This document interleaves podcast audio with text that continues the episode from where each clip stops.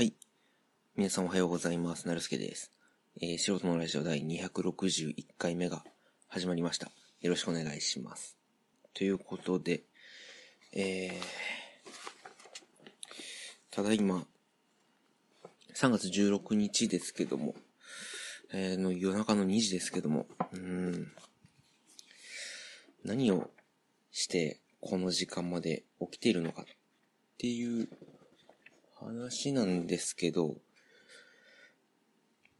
でま、簡単に言ったら、まあ、ベース勉、就職のための勉強なんですけどね。うん。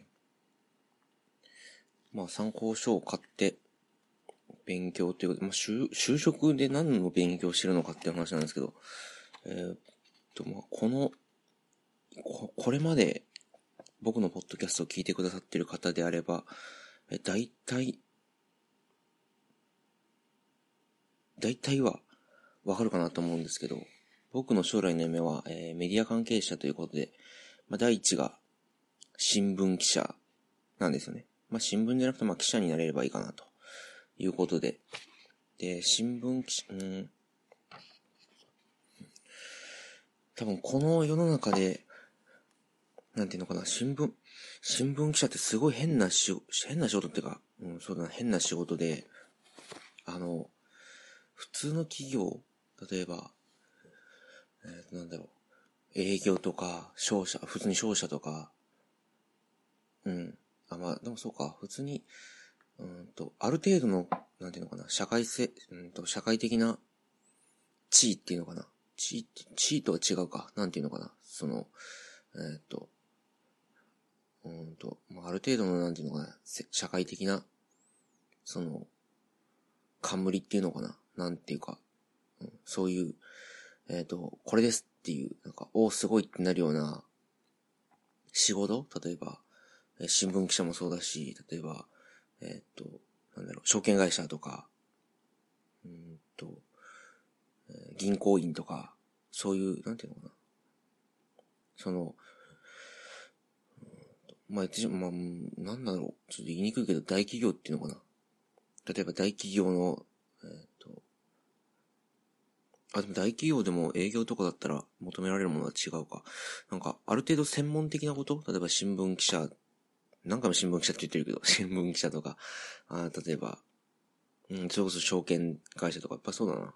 経済とか、やっぱり政治とか、えっ、と、社会とか、そういったことと密接に関係する仕事の入社試験ってやっぱ変で、普通の、普通に、まあ医者とかは別ですよ。医者とか、弁護士とか、うんと、官僚とか、公務員とかね、は別で、そういったのはもう特別な、例えば、医師免許だったりとか、美容師になりたかったら、えっ、と、そういう国家資格、髪切る国家資格がいったりとか、そういったものは別として、えっ、と、誰でも、言ってしまえば誰でもなれるのに、ある程度の専門性が要求されるものの試験ってなんか変で、なんか、うんと、ある程度専門的なものを勉強しなければいけないんですよね。で、多分90%以上の仕事が 多分そうじゃなくて、もっと違う、なんていうのかな。もっとコミュ力だったりとか、コミュニケーション能力だったりとか、あとは一般常識だったりとか、まあ一般常識ってもまあ、もっと国語とかに近いような一般常識だったりとか、あとは、えっ、と、まあ、軽い時事問題だったりとか、そうだな。あとはもうさ算数、数学か。数学？とか、そういう、えっ、と、軽い、軽いなんていうのかな。軽本当に軽いテストとか、あと SPI っていう、えっ、と、SPI はなんていうのかななんか、えっ、とね、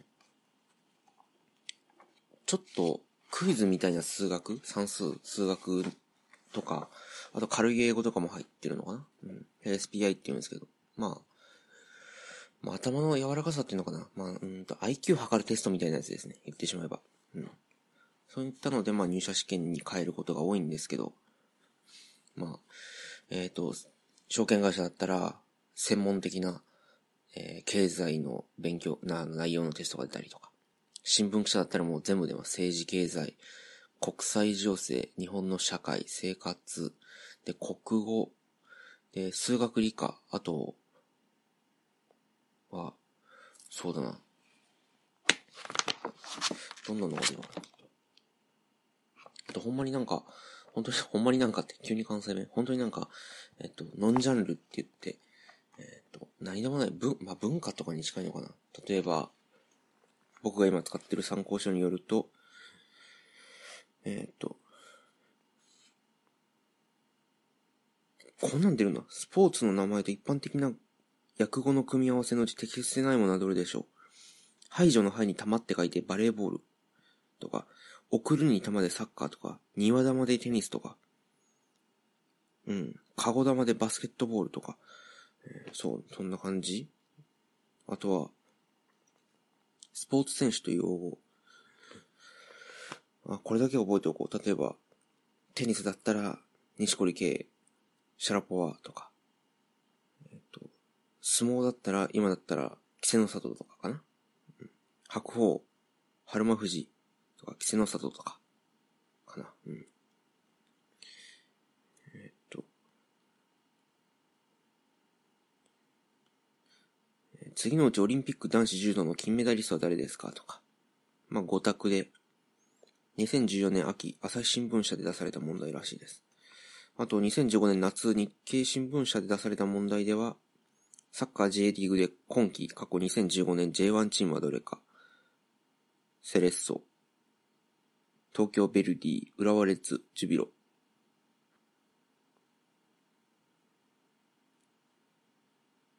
これ浦和ですよね。多分。ジュビロとベルディとセレッソは J2 じゃないうん、とか。サッカーの日本代表監督を務めたことがないのは誰ですか？えっと、1番オフト、2番トルシエ、3ストイコビッチ、4、ザッケローニ、5、ジーコ。これは多分、一般として知ってるんじゃないかな、多分。トルシエ、ザッケローニ、ジーコはなったことあるって知ってる。多分普通だ、普通ってか、普通にニュース見てる人だったら知ってるって、これはもう常識的に知ってると思う。うん、それ詳しくなくても聞いたことある。トルシエ、ザッケローニ、ジーコは。で、オフトは僕ちょっとサッカー知ってるから知ってるんですけど、多分90年代前半ぐらいでなったことある人だな、とか。うん。ノンジャンルってこんな感じで、あとは、えー、売れた本。例えば、今年2016年かなで、一番売れた本、なんか総合だったら、えっ、ー、と、石原慎太郎さんの天才だっけな？と、文庫だったら、えっ、ー、と、君の名は？らしいんですよね。そういったなんか、本の話とか、映画監督と作品とか、ノーベル賞。日本人でノーベル化学賞を受賞したのは白川さん。だけであるとか。丸抜どっちだ日本人でノーベル文学賞を受賞したのは川端康成と大江健三郎の二人だけである。これ丸だな。うん。文学好きだから知ってます。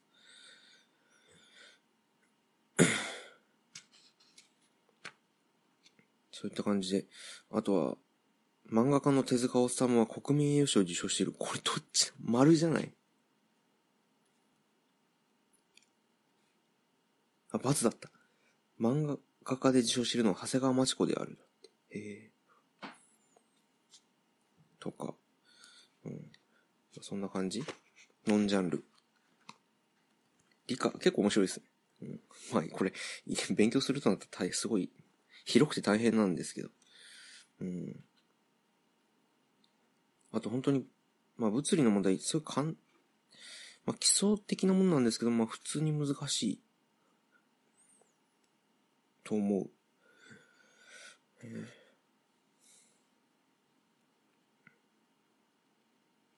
左の方から警笛を鳴らしながら近づいてくる列車が目の前を通過し、遠く右方向へ走り去るとき、その人の聞こえる警笛の音の高さ F、過去振動数と時間 t の関係を示すグラフとして正しいものはどれか。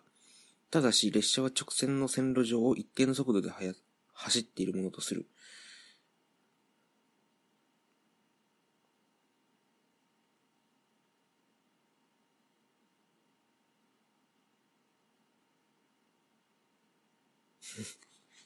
ドップラー効果の問題。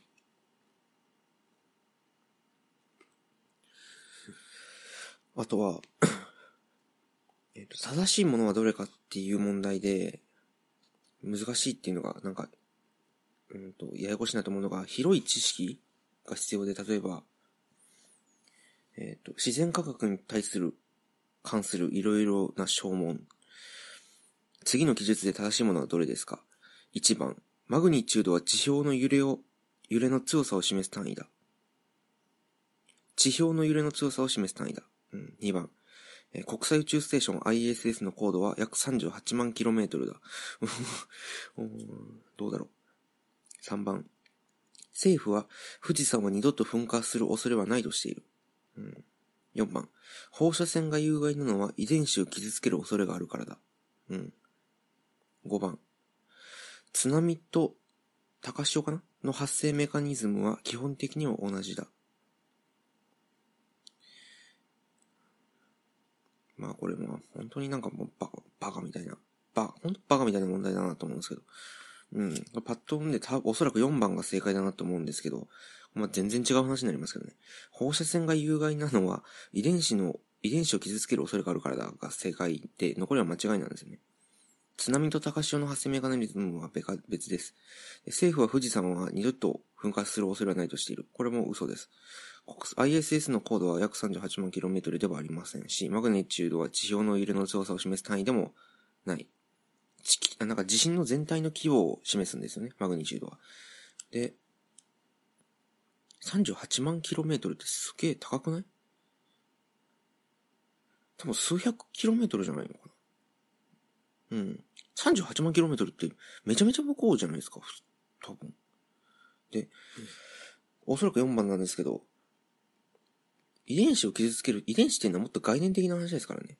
どちらかというと日本語の正解としては DNA の塩基配列とか、そっちの方が、うん。遺伝子を傷つけるっていうと間違いですよ、これ。遺伝子は傷つかないです。うん、遺伝子は潰れるものですよ。とか、そんな問題、もう、に文句言ってもしょうがない。2010年春、読売新聞社ということで、えー、新聞社の入社試験の問題でも生物学は正しく認識されていないっていう悲しい事態ですね。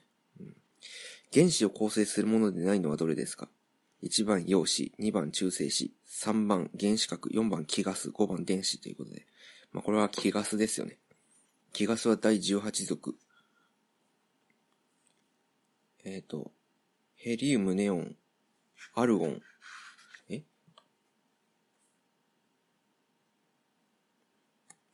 クリプトン。次が思い出せない。答え載ってるかな？載ってねえの。あ、載ってるか。あ、それもう一個ラドンだ。あれ？なんだっけ？えっと、ヘリウム、ネオン、アルゴン、クリプトン、あ、キセノンだ。キセノン、ラドン。ものすごい下ネタぶっ込みますけど、変な姉ちゃんある日来るってセックス乱発って覚えた。うん。気がすの覚え方。放射性物質が人体に与える影響を示す単位はどれか。シーベルト、ベクレル、ベータ、カンデラ。これシーベルトですね。うん。とか。そんな感じですね。で、こういったものとは別に本当に知識問題とかが出て、真夏日とは日中の最高気温が何度以上の日のことですか ?25 度、28度、30度、33度、35度。で、答えは30度だらしいんですけど、夏日とは25度以上、真夏日が30度以上、猛暑日が35度以上、熱帯夜とは夜間熱帯夜とは夜間の最低気温が25度以上の夜のことを言う。へえ。うん。そんなしょうもない話してる間にもう15分も経っちゃった。で、こんな勉強ね、ずっとしてるわけですよ。うん、本当に今してるのは全然違う。政治経済のところで、衆議院の優越にはどんなものがあるかとか、法律の再可決ができる。衆議院で可決したけど、えっ、と、参議院では違う議決が出た場合、衆議院の出席者かな？の3分の2以上の多数で、えー、っと、可決されれば、それは、そのまま法律となりますとか、予算の審議権は衆議院にありますとか、で、衆3で違う議決が出されたときは、衆議院が決めていいよとか、あと条約も同じように決めていい。あと内閣総理大臣の指名も違うかったら衆議院が、衆議院の議決が国会の議決になる。あと内閣不信任案の議決は衆議院しかできないとか。そういう話参議院、参議院で野党が多数を占める法律案が成立しにくいねじれ国会が常態化していますが、日本国憲法は、これ状態化していますかってこれ出ている問題が2013年だからちょっと古いんですよね。今は解決してます。日本国憲法は重要な案件について、衆議院が参議院に優越することを定めています。次のうち、衆議院の優越が認められていないものを2つ選びなさいとか。内閣に対する国会召集の要求。内閣総理大臣の指名議決。予算案の議決。裁判官の罷免。条約の承認。これ裁判官の罷免と国会召集の要求は衆議院優越が認められてないとか。前にやってたのが天皇の話。天皇の仕事は何か。天皇は国事行為として条約を交付する丸か罰かとか。衆議院は国事行為、あ、天皇は国国事行為、行為として衆議院を解散する丸か罰かとか。うん。なんか、ちょっとさ、まあ、今も憲法のね、勉強してて、ちょっと、うん、なんか、あれだなと思って、うん、あれだなと思ったんですけど、まあ、話が大きく変わって、えー、っと、なんか、どうだろうなと思ったのが、えー、っと、何条だっけな。憲法、日本国憲法。日本国憲法を読んでみると意外と面白いですよ。で、一つ、面白いのがあって、第66条、日本国憲法第5章、内閣のことを決めてるんですね。5章っていうのは。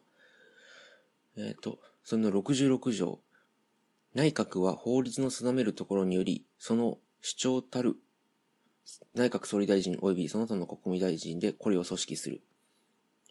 だから内閣は法律の定める、法律が決めたところによって、えっ、ー、と、そのボスである内閣総理大臣及びその他の国務大臣、大臣ですよね。で、内閣総理大臣と国務大臣で内閣は、あの、構成されてますよと。これが、なんていうのか、1項っていうのかな。で、2、3ってあるんですよね。えー、上の中にも、1、2、3って分かれてるんですよ。分かれてるものがあるんです。で、2個目。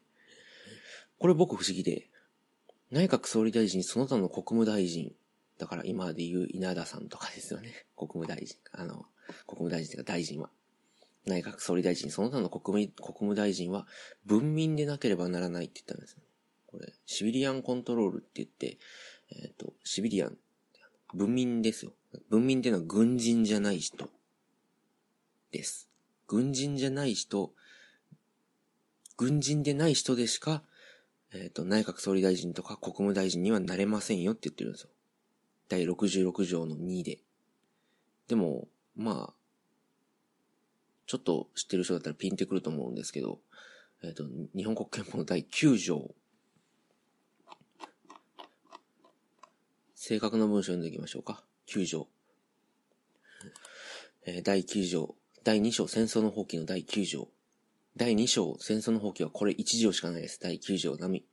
日本国民は正義と秩序を基調とする国際平和を誠実に希求し、国権の発動たる戦争と武力による威嚇または武力の行使は国際紛争を解決する手段としては永久にこれを放棄する。これがまあ解釈の次第で、まああれなんですけどね。次、第2項。第9条第2項。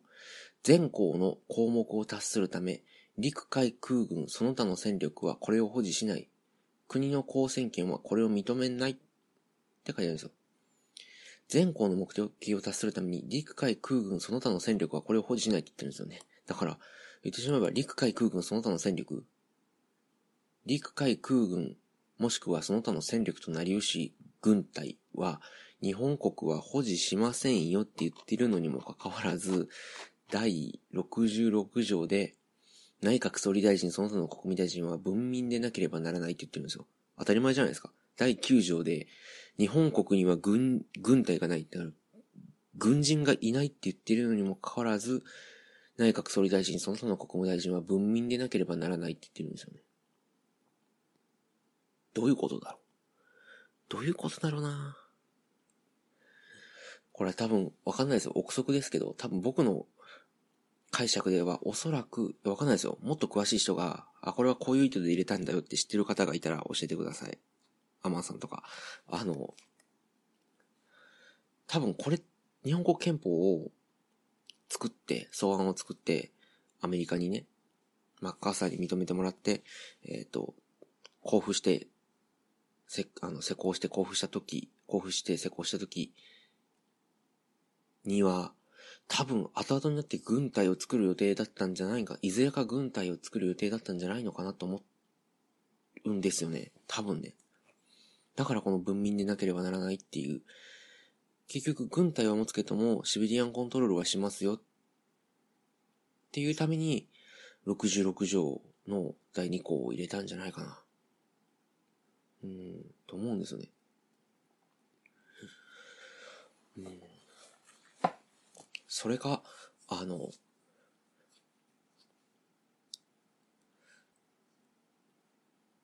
いや、だそうだな、その時だって、警察呼び隊もないし、自衛隊もないし、もちろん自衛隊もないし。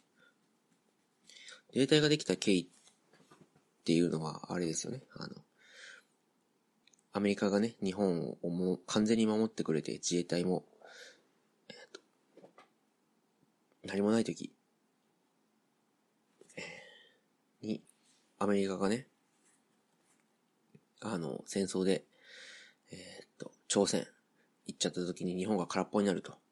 で、その時に日本が狙われたらやばいから、日本は身を守るための、まあ、組織を作りなさいっていうことで、まあまあ、それが後々自衛隊となったんで、この時自衛隊ができるとは思ってない。だから多分、自衛隊を、自衛隊みたいな、自分を、自国を守る組織を作ろうって考えたんじゃなくて、多分軍を作ろうと思ったんじゃないのかな、と思うんですよね。うん。これ以上わかんないから、あれだけど。で、皆さんもやもやすると思うので、第66条の第3項だけ意味もなく読んでおきます。えー、第3項。内閣は行政権の行使について国会に対し連帯して責任を負う。っていうことで、まあまあ、内閣の責任は国会もありますよっていう。うん。だけの話。で、意外と面白くて、えっと、意外と知らないことも多いんですよね。例えば、公務員の話とかね。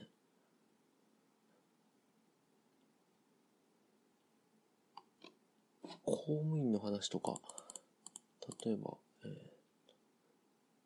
第36条、公務員による拷問及び残虐な刑罰は絶対にこれを禁ずる。とかね。公務員による拷問及びですよ。公務員じゃなかったらいいのかっていう問題。あと、残虐な刑罰っていうのは死刑がそれなんじゃないかとかね。うん。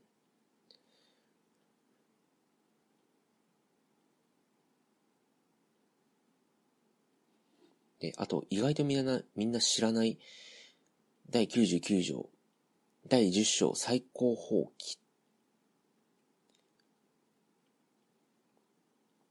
この第10章の最高法規っていうのが、えっ、ー、と、この憲法の一番の要なんですよね。一番の要だからちょっと皆さん興味ないかもしれないですけど、読んでおきますね。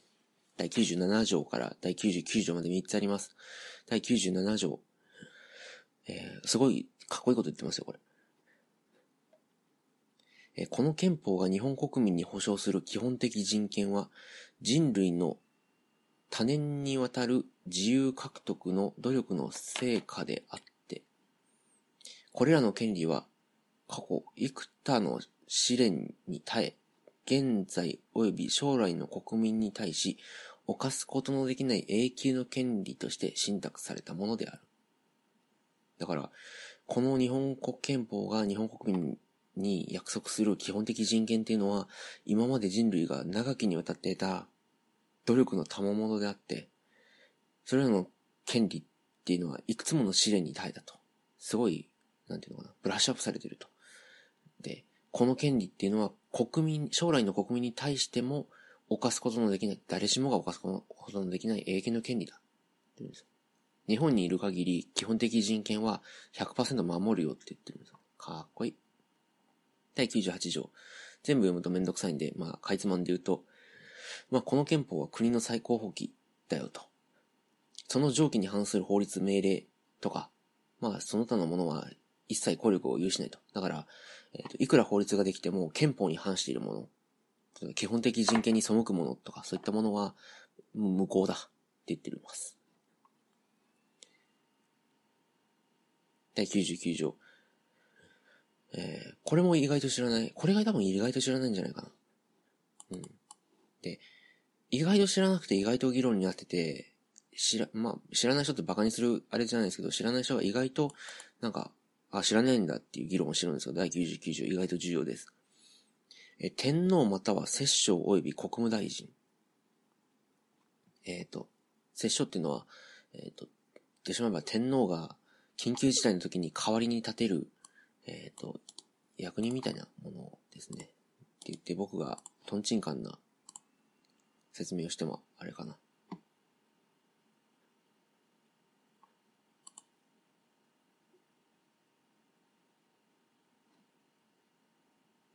えっ、ー、と、摂政、ウィキペディア読みます。君主制を、君主制の国家において、えっ、ー、と、君主、まあ、天皇ですね。日本だったら、幼少、女性、病弱、不在などの理由で、その任務を行うことができないとき、君主に代わってそれを行うこと、またはその役職。だから、例えば、天皇陛下が足の骨折っちゃって、インフルエンザで、えっ、ー、と、式に参加できないとか、そういった時は代わりに立てましょうっていう、まあ、代理人みたいなものが摂政です。で、第99条、天皇または摂政及び国務大臣、国会議員、裁判官、その他の公務員は、この憲法を尊重し、擁護する義務を負うって書いてあるんですよ。皆さん聞きました？天皇または摂政及び国務大臣、国会議員、裁判官、その他の公務員は、この憲法を尊重し、擁護する義務を負うですよ。義務ですよ、義務。義務っていうのは絶対ですよ。言ってしまえば、公務員、国に、税金、言ってしまえばすごい、あの、下な言い方をすれば、税金で飯食ってる奴らは、奴は、この憲法を尊重して擁護しなさいって99条で言ってるんですよ。だから、その代わり批判する権利っていうのはあるんですよ。ただ、基本的には、憲法は絶対的なもので、尊いものだって尊重して擁護する義務がある。だから、えっ、ー、と、これ天皇にもあるんですよ。天皇またって書いてますからね。例えば、だから、えっ、ー、と、問題になったのは、だいぶ前に、安倍政権がね、えっ、ー、と、第9条、安倍内閣が9第9条、あの、あれですよ。PKO とか、南スーダンの PKO とか、あとは、え、っと、集団的自衛権とかで第9条の解釈がややこしくなった時に、今は安保法案でなんとかなってますけど、第9条を変えちゃおうと。第9条意外とふわふわしてますから、第9条の。攻められた時にだけ武力を発動できるようにしようとか、そういったものを明記しようって、第9条を変えようって安倍政権が言って、それがまあ通らないと、なかなか国民が反発してるから、第96条変えちゃおうってニュースになったことがあると思うんですよね。ちょっと新聞読んだり、あの、スマホのニュースとか読んでる方だったら、あ、そんなのあったなって思い出すと思うんですよ。第96条を変えようって。で、第96条っていうのは、第9章改正っていうのの、まあ、一つだけある条で、第96条は、えっ、ー、と、何のことかっていうと、憲法の改正に関するえっ、ー、と、章なんですよね。で、まあ、簡単に言うと、各議員、衆議院、参議院の総議員の3分の2以上の賛成があって、国会が、なんていうのかな。賛成、国会全員が賛成したってなる。まあ、憲法の改正の時ですね。憲法改正したかったら、各議員、あ各議員、議員って言うと、ややこしいな。衆衆議院参議院の総議員の3分の2以上の賛成が必要だと。で、その賛成が得られたら、次国民投票があって、その国民投票で、えっ、ー、と、過半数賛成されたら、さ、過半数賛成を得たら、えっ、ー、と、憲法が改正されると。で、これが1項。2項が憲法改正について全項の承認を得たときは、天皇は国民の名でこの憲法と一体をなすものとして直ちにこれを交付する。言ってしまえば、だから、えー、これで国民投票があって過半数賛成が得られたら、えっ、ー、と、天皇は国民の名で、えっ、ー、と、交付しますと。天皇が交付すると。決めるのは、内閣、もしくは国会。まあ、国会ですよ。だけども、交付するのは天皇だ。っていう話です。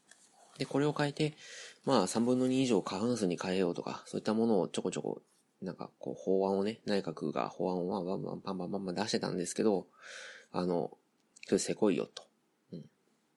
で、その時に天皇陛下がね、まあ、おこ、天皇陛下がお言葉を出されて、えっ、ー、と、まあ、どんなことかっていうと、まあ、全部覚えてないんですけど、まあ、簡単に言うと、今の憲法っていうのはすごく偉大なもので、まあ、なんていうのかな、守る、守らなければならないもので、尊いものだっって天皇陛下がまあすごい言ったんですよね。で、それに対して、まあちょっと、なんていうのかな。ちょっと、ちょっと知ってる人っていうのかな。ちょっと知ってる人ってバカにしてるみたいだけど、そうじゃなくて、まあなんか、うんと、うん、そう、ちょっと知識のある人が、こう言ったんですよね。天皇っていうのは、えっ、ー、と、政治をやる、なんていうのかな。能力っていうか、政治はやっちゃいけないんですよね。これ代表であって、交付したりとか公示したりとか、そういったものは天皇の名で行うけども、実際それは内閣とか国会とのアドバイスを受けて交付したりするし、天皇がその議論に参加することはないんですよ。で、天皇はそれに対する政治的な発言も行っちゃいけないと決められてるんですよね。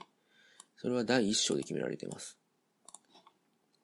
なんで天皇の日本国憲法が第10何章かな？第10、11章か。補足まで入れたら11章まであって、なんで第1章が天皇なのかっていうと、まあそう話変わっちゃいましたけど、なんで第1章が天皇なんだと。そんなことより、なんかすごい重要なことだったらもっと他にあるじゃんとか。例えば内閣とか国会とかね。あとは国民に対する義務とか、そういったものの方が重要じゃないか。なんで天皇が第一章にあるんだっていうと、まあ日本国憲法の前の憲法ですね。日本国憲法の前の憲法が、まあ天皇、天皇主義で、天皇が一番偉かって、で天皇は絶対的な権力あるよって、絶対的な権力があるから、第一章に書かれた。天皇が第一ですからね。で、その流れを組んでるらしいんですよね。日本国憲法も。明治憲法から。うん。だからまあ本当に体裁だけで日本国憲法、今ある日本国憲法も、第一章が天皇になっていると。で、第一章も意外と面白くて、えっ、ー、と、第三条が、天皇の告示に関するすべての行為には内閣の助言と承認を必要とし、内閣がその責任を負うということで、まあ、言ってしまえば、えっ、ー、と、天皇は、国務業、国務的な行為を行うけども、すべては内閣の助言と承認がいると。で、その代わり、責任は内閣がいる、あの、負うよと。で、第4条です。これ、えっ、ー、と、天皇陛下が憲法を守らなければいけないって発言して、みんな、第4条があるから、多分言ったんだと思うんですけど、第4条。天皇はこの憲法に定める国事に関する行為のみを行い、国政に関する機能を有しない。第2項、天皇は法律の定めるところにより、その国事に関する行為を委任することができる。だから俺がさっき言った、えっ、ー、と、摂政ですね。うん、多分その法律の定めるところっていうのは皇室典範のことかな。うん、多分そうだな。っていうことなんですよね。で、天皇の仕事っていうのは、えっ、ー、と、10個あります。えっ、ー、と、10個全部言っとこうか。えっ、と、憲法改正、法律、政令及び条約を交付すること。だから決まり事を交付しなさいよと。国会を召集する。衆議院の解散。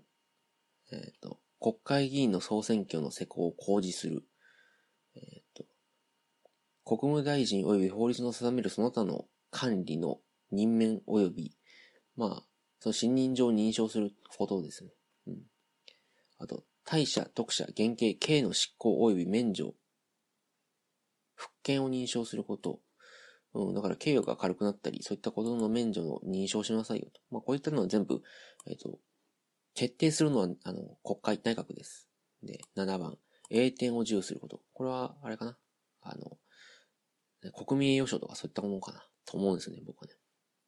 第8、批准書及び内、あ、批准書及び法律の定めるその他の外交文書を認証すること。で、9番、外国の大使及び公使を切除すること。10番、儀式を行うこと。これ以外の仕事はしませんと。これ、この憲法の定める国事に関する行為というのはこの、まあ、この10項だと。で、国政に関する機能を有しない。だから、政治的な発言はしちゃいけないことになってるんですよね。言ってしまえば。なのに、えっ、と、第9条が変える、変え、第9条変えよって、えっ、と、安倍首相がね、えっと、言ってる時に、天皇がたまたまそのタイミングで、えっと、憲法は尊きもので守らなければいけないって、変えちゃいけないっていうようなことを言ったのは、それは天皇が政治に対する意見をしたんじゃないかって。それは天皇は、その、憲法としてはどうなんだっていうことなんですけど、それはそうじゃなくて、天皇とか国会議員とかえっ、ー、と、公務員っていうのはさっきも言ったように99条で決められてるんですよ。天皇または摂政及び国務大臣、国会議員、裁判所、その他の公務員はこの憲法を尊重し、擁護する義務を負うって言ってるんですよ。で、天皇のもう一個の仕事としては、これがすごく大きくて、この憲法、日本国憲法を尊重して擁護する義務があるんですよ。だから天皇は言ったんですよね。憲法は変えちゃいけませんよって、尊重していきましょうって。そりゃそうだ。だって最高法規第10章の99条で決められてるんだもん。うん。だから言ったそれは政治的な発言じゃない。99条があるから言った義務があるからね。うん。っ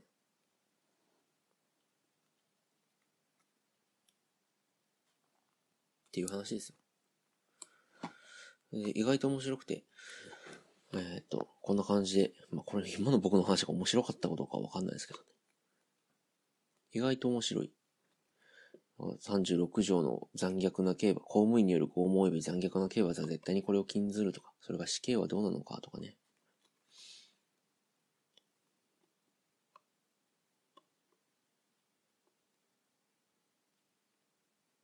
あと24条が意外とね、面白いんですよね。なんで日本で、えー、と、なんだっけ？あの、同性婚だ。同性婚。男性同士、女性同士の結婚が認められないかっていうのの、もう原因っていうのかな？が24条。日本国憲法第24条です。24条第3章、国民の権利及び義務です。で、よく言われることで、勘違いしてる人が多いんですけど、日本はまあ立憲主義で、立憲主義っていうのはどういうことかっていうと、えっと、憲法とか法律、憲法、まあ言ってしまう憲法とか法律っていうのが国とか国民を縛り付ける。だから、国の大きな政府の政治の力っていうのを憲法が抑え、憲法が抑えつける。だから憲法があってその下に政府がある。だから、どんな偉い人でも憲法を、に従わなければいけないっっていうのが、まあ、立憲主義なんですよ。立憲主義の考え方としては、憲法っていうのは義務っていうのかな権力者に対する義務とか、これはこうしちゃいけません、あれはしちゃいけません、国民に対してこういうことをししなければなりませんっていうお約束事が書いてあるのであって、よくみんなが言う、えー、日本の憲法はなんかて、なんていうのかな。国民に対する、なんか、あの、いいこと？例えば、えっ、ー、と、学問が自由ですとか、必要最低限の文化的な生活をしなさいとか、そういったことばっかり、権利ばっかり書いてきて、義務はあんまり書いてないじゃんっていう人がいるんですけど、それは当たり前で、日本は立憲主義で、立憲主義っていうのは憲法は権力者を縛り付けるために法律が、あ、憲法とか法律があるよっていう考えなんですよね。だから日本はそらそうだ。日本の憲法は立憲主義なんだから、憲法に国民の義務があんまり書いてないこと。うん、あんまり書いてないっていうのは、まあそれは的外れっていうか、そらそうだっていう。立憲主義知らないんだなっていう話なんですよね。うん。まあ、日本国憲法に書いてある3つの義務っていうのは、教育、勤労、納税ですね。教育、勤労、納税。ちなみにこの教育の義務っていうのは親が、まあ基本的には親が子に対して義務教育を受けさせなければならないっていう義務。子供からすれば教育を受けなければいけない義務はないんですよね。子供からすれば教育は受ける権利があるけども、それを受けるのは義務ではない。親からすれば教子供に教育を受けさせる義務教育を受けさせるのは義務だ。っていう話です。で、働くのも義務なんですよね。うん、で、税金を払うのも義務だって言ってます。国民に対して義務付けているのはこの3つだけじゃないかな。うん、大きいものでは。うん。で、あ、そうだ。第24条。なんで日本で同性婚ができないのかっていう。第24条読みます。婚姻は両性の合意のみに基づいて成立し、夫婦が同等の権利を有することを基本として、相互の協力により維持されなければならない。これ第1項。第2項。配偶者の選択、財産権、相続、住居の選定、離婚並びに、婚姻及び家族に関するその他の事項に関しては、法律は個人の尊厳と両性の本質的平等に立脚して制定されなければならない。だから、2個から説明すると、なんか配偶者を、結婚相手を選んだり、財産どうするか、相続どうするか、どこに家建てるか、どこに住むか、離婚とか、あとは結婚及び家族に関するその他の事柄に関しては、個人とか、両性、男性、女性の、その性的差別とかそういったものが、なけ、ああってはダメですよと。すべて平等に制定されなければならないですよって。だから、言ってしまえば第24条の2項がまあ、男女差別をなくしましょうみたいな、大きく言ったら、そういった話にも受け取れるわけです。で、問題はそこじゃな、あ、まあ、ここにもあったんですけどね。そこじゃなくて、なんで日本で同性婚が認められないのかって言ったら、書いちゃってるんですよね。結婚は両性の合意のみに基づいて成立しって。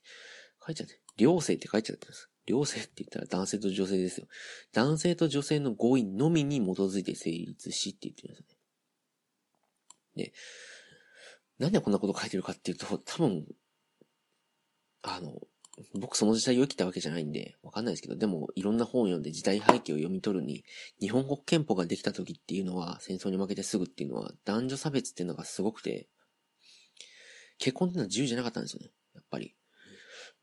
えっ、ー、と、お前、お前は女なんだから、こいつの、えっ、と、こいつと結婚しなさいとか言って、せなんかほぼ強制的に女性っていうのは男性を選べないまま結婚させられていた時代なんですよね。だから、そういったものをなくして、女性も男性もお互い好きな人を見つけて、好きな人を見つけ、好きな人と、えっ、ー、と、結婚してもいいかなって思える人と、結婚しましょうって。ってなった時に初めて婚姻が成立しますよって。だから、もうそういった女性差別はやめましょうねっ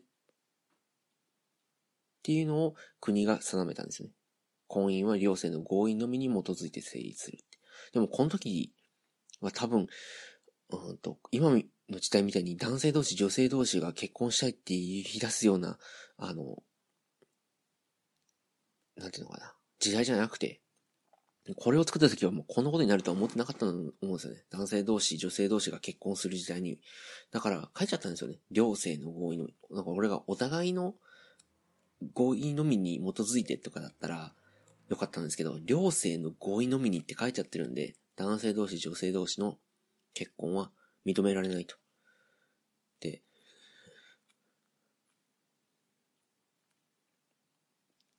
そんなのなんていうのかな、時代だから変えちゃえばいいじゃんって軽々しく言う人もいるんですけど、それはちょっと難しいんですよね。日本は何回も言ってる立憲主義で法治国家ですから。うん。だから難しい。あの、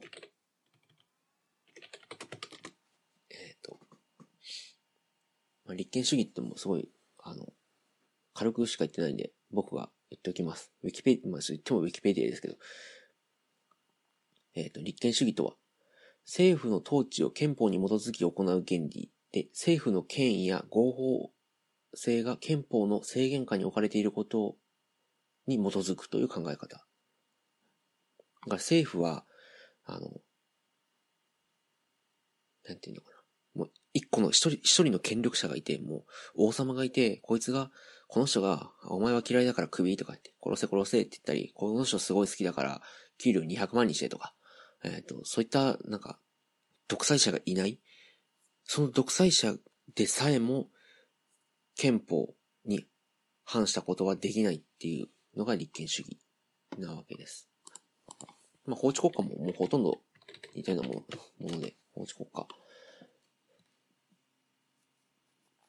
法治国家、難しいですけど、法治国家とは、その基本的性格が変更不可能である、恒久的な法体系によってその権力を拘束されている国家。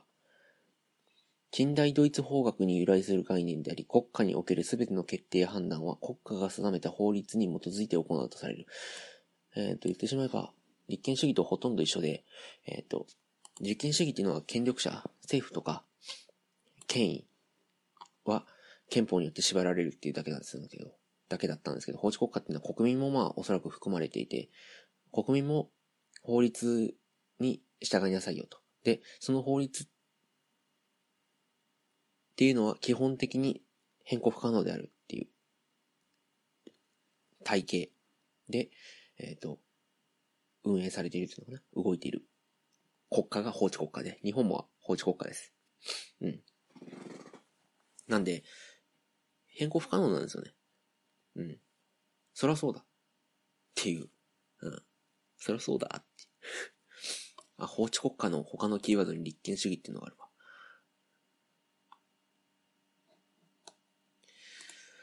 で、日本は法治国家で立憲主義だから、あの、憲法をおいそれと変えることは難しい。うん。なんで法治国家がいいかっていうのは、まあ、ちょっとそれぞれ意見もあるだろうし、まあ、ちょっと考えてみてください。まあ、これは、なんていうのかな。ある独裁者みたいな人がバーンって、カリスマみたいな人がバーンって出てきて、全部法律をバーンって、バーバーって変えちゃって、自分の都合のいいようになって、その人が完全な独裁者になるのを防いだりとか、えー、っと、うんと、なんていうのかな。法治国家であるメリットっていうのは、どんなに枠から外れた人が出ても、その人は憲法によっても法律によっても縛られてるし、えー、とどんなにその人がブレようとも、国はブレないっていう。どんなに大胆な人が出ても、その人によって国が、なんていうのかな、大きく乱れたり、方向転換したりすることがなくなるっていう、うん。そういったメリットがある。うん。だから、今までうまくやってるん、やってってるんだから変えなくてもいいじゃんっていうような考え方にもなる。まあ、それはまあ、まあ間違ってはいない。僕は好きじゃない。僕はすごい左だからね。左だから、まあ、変えればいいんじゃないって思うところもありますけど、それはいいや。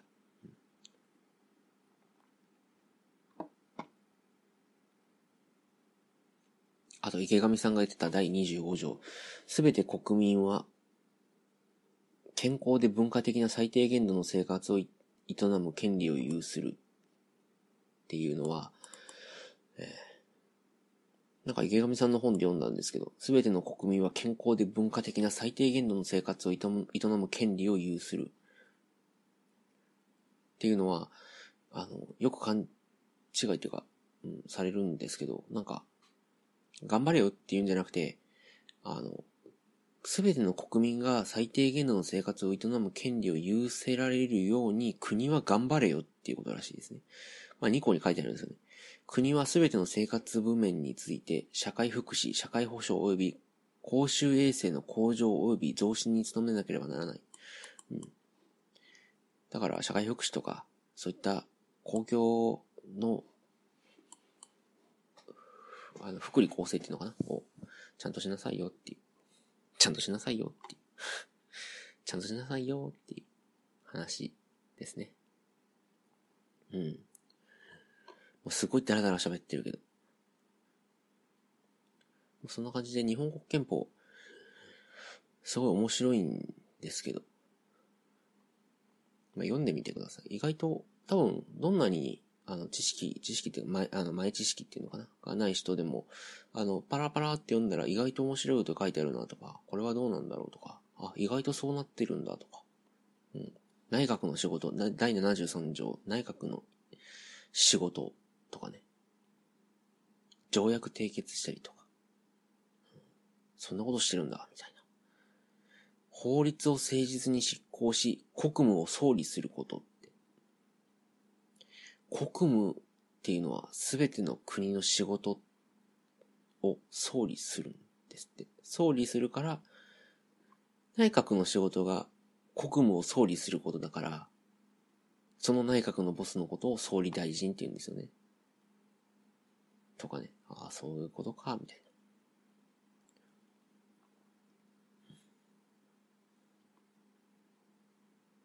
な。うん。まあそんな感じですね。えー、っと、まあまあ。これでも50分もこんなしょうもない話してんのか。うん。ということで、まあまあ皆さん興味あったら聞いてみて、あ、聞いてみてじゃないや。あの、読んでみてください。全部で103条しかないので、まあまあ、パラパラって読んでも30分くらいあれば全然読めると思いますし、興味ないところはパパッと飛ばしてもね、全然大丈夫なんで、そんな感じですかね。はい。ということで、えっ、と、聞いてくださった方ありがとうございました。えー、ご意見ご感想ある方は、えっ、と、概要欄にメールアドレス貼ってありますので、メールよろしくお願いします。えー、それでは、素人のラジオ第261回、お相手はなるすけでした。ありがとうございました。それでは、さよなら。